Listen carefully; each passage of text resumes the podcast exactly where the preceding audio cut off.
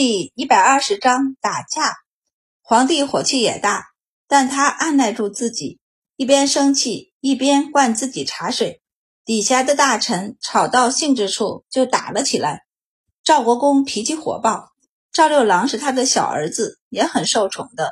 他递了条子回来，说他晒得脸都脱皮了，下次休沐都不敢回家了。万一把他媳妇吓坏了怎么办？他才娶媳妇半年功夫呢。于是赵国公便气得推搡了一把弹劾的言官，这一下可算是捅了马蜂窝。说是言官，但谁还真的是手无缚鸡之力的酸儒不成？谁读书的时候不是六艺都学的？甚至有的言官还是上过战场的。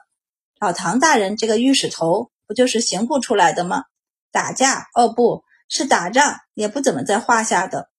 于是言官被推了一下后。立即就大力的推了回去。坐在龙椅上的皇帝看见，伸手正要拦，底下的情况已经如天雷勾地火般的炸了开来。俩人立即就跟摔跤一样，你一拳我一倒，再来一腿就打上了。今天老唐大人不想看他们吵架，所以没来。言官们没了长官约束，见赵国公竟然敢在朝堂上公然动手，气得立起。群起而攻，肃国公等本在一旁观看，顺便煽风点火，再帮腔一下赵国公。见赵国公被围攻，立即不高兴了：“你们这些世家子弟，还真当我们勋贵都是吃素的吗？平时骂我们，四处找茬也就算了，现在打了他们家的孩子，还跟他们家的大人动起手来。”于是大家立即挥了拳头跟上。坐在龙椅上的皇帝。惊得腾的一下站了起来，气得胡子都快飞到鼻子上。但气了一会儿，他又缓缓地坐了下去，沉着一张脸看着他们打架。最后也不知道是谁的靴子从旁飞来，直接砸中了赵国公的脑袋。靴子底儿一般都是木头，别说店里的人，就是趴在窗口上的满宝和明达，都清晰地听到“咚”的一声。然后赵国公眼睛一呆。直接就睁着眼倒下了。这一下，大家终于停了。皇帝也气得拍了龙椅，怒喝道：“还不停手吗？”大家纷纷停下。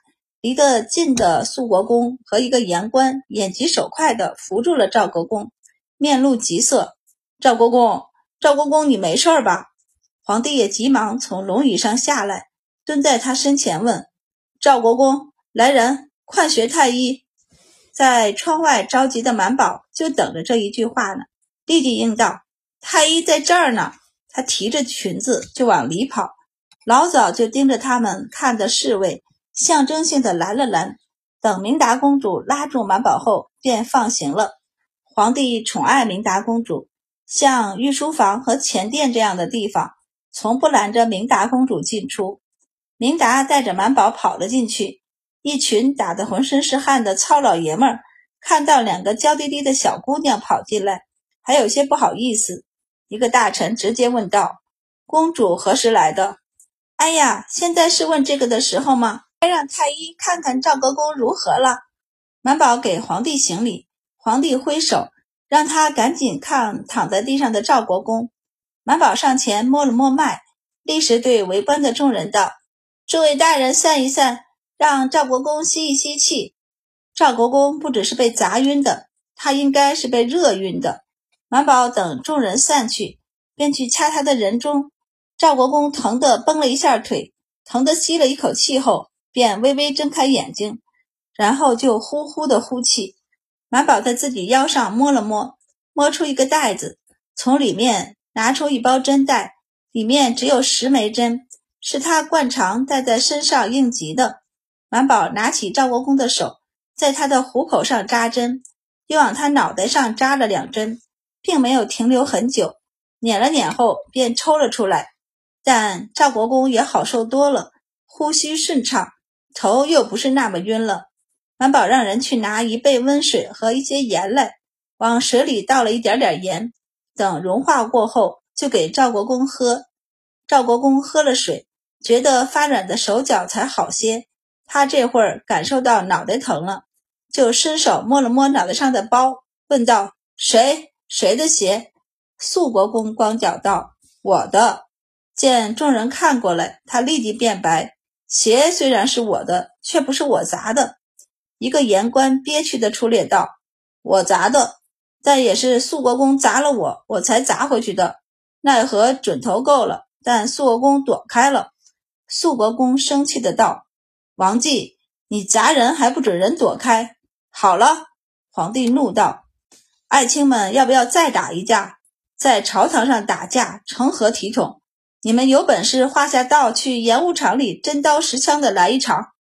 在一旁端水的谷中闻言忍不住轻咳一声，提醒皇帝慎言。皇帝沉默了一下，也发觉自己说错话了，于是更生气了，觉得他都是被他们给气的。一旁的满宝弱弱的道：“陛下，我看诸位大人出的汗都有些多，要是不喝水，一会儿说不得还会再晕几个。”明达立即拉着皇帝的袖子摇了摇，撒娇道：“父皇别生气了，气坏身子不值得。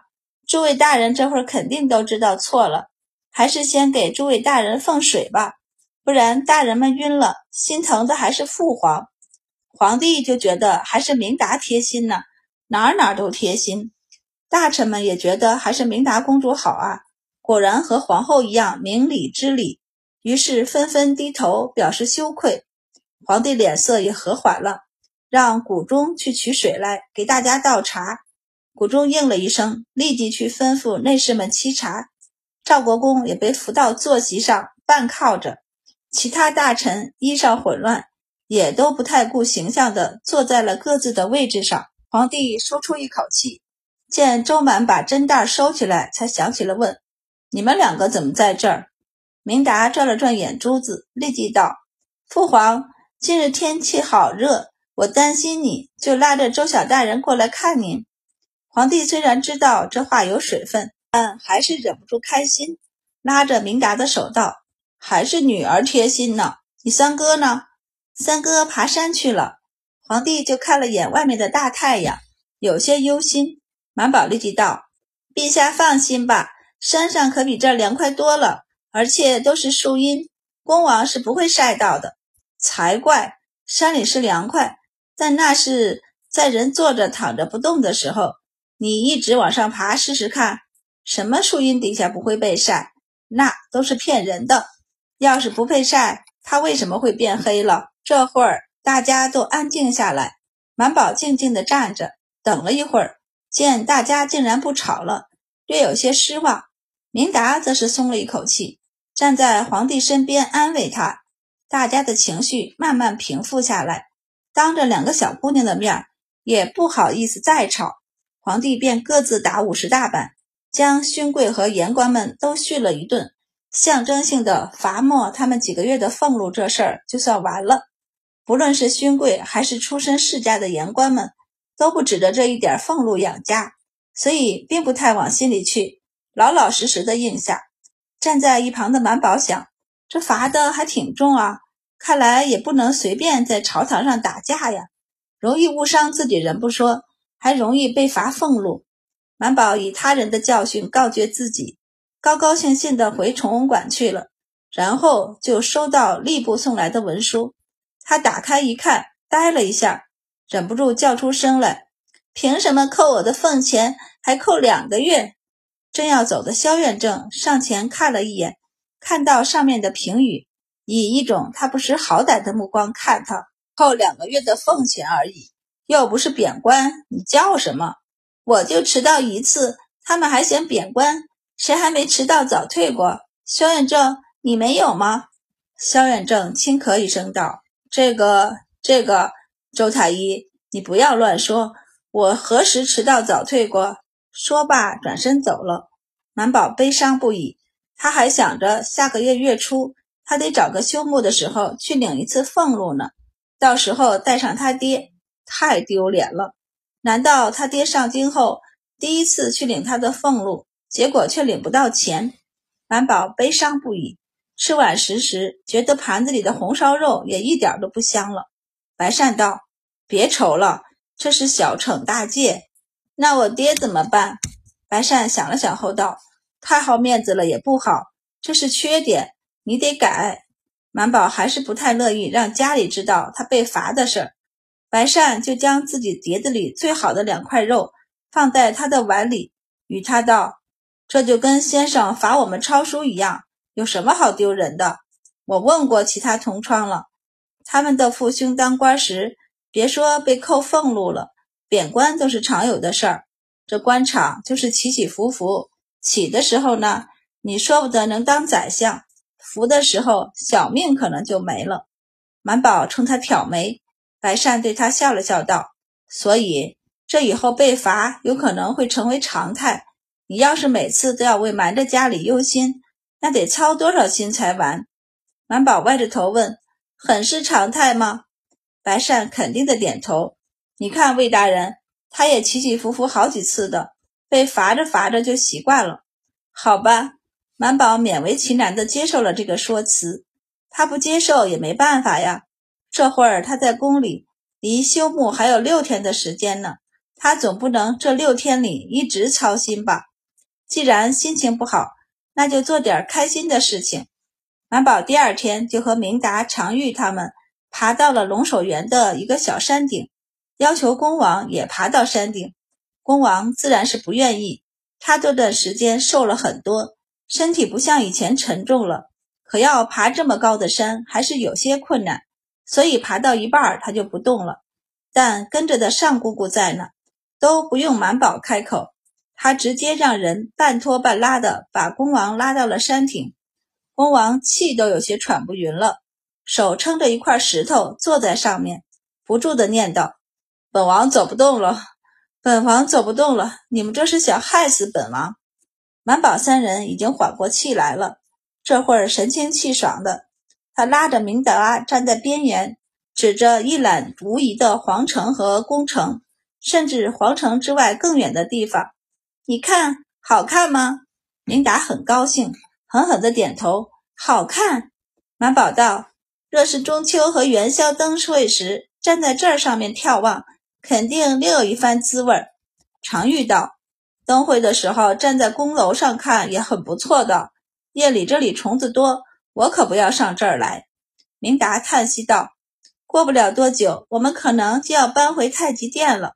下次再来得明年了。”满宝道：“还没过完暑热呢，就快要进八月了。青天剑回话说，过了初九，天气就没那么热了，会慢慢凉下来的。”琳达道：“母后说我们在大明宫住了三个来月了，父皇处理朝政多有不便。”还是应当回太极宫的好。满宝还舍不得龙首原这连绵不尽的山，鼓动他道：“我看这大明宫的建造还乱得很，园子里杂草丛生，颇有野趣。不如你们说来这散心。反正太极宫离大明宫又不远，在西内院坐船，片刻就到。”常玉道：“你说的容易，我们还要跟着先生读书呢。”他叹气道：“不嫁人就这点不好。”总是要上课，明达好笑道：“那姐姐嫁人去，那我还是上课吧。”常玉道：“傅恒给我选的那些人，要么文采不行，要么武功不行，两者都有的，偏又长得不好。”满宝和明达都看过他驸马人选的画像，忍不住大笑起来。常玉叹气道：“这世上要找到一个和杨长伯一样，样样都好的人，太难了。”满宝想了想后问：“你要不要去崇文馆那里看看？那里面有好些人都没定亲呢。”算了吧，你以为我没看过呀？常玉道：“里面长得好的也就一个阴货和你的白善，阴货又是个病秧子，走路急一些就喘，我才不要他呢。”满宝就感叹：“还是看脸啊？”明达好奇地问：“脸不重要吗？”满宝便歪着头仔细想了想。然后点头，重要吧？杨学兄和唐学兄，我就更喜欢杨学兄。但其实俩人人品、学识都差不多。常玉就一脸你看吧的看着明达，一直坐在后面换气的恭王，被迫听了一肚子的小女儿烦恼。看了眼周满后，忍不住和常玉道：“除了阴货，不还有一个你觉得长得不错的吗？”三个小姑娘一起回头看他。恭王便对满宝恶意的笑了笑，道：“那个叫白善的，你看上他就和父皇求婚。我想父皇疼你，一定会给你赐婚的。他敢不应，那就是抗旨。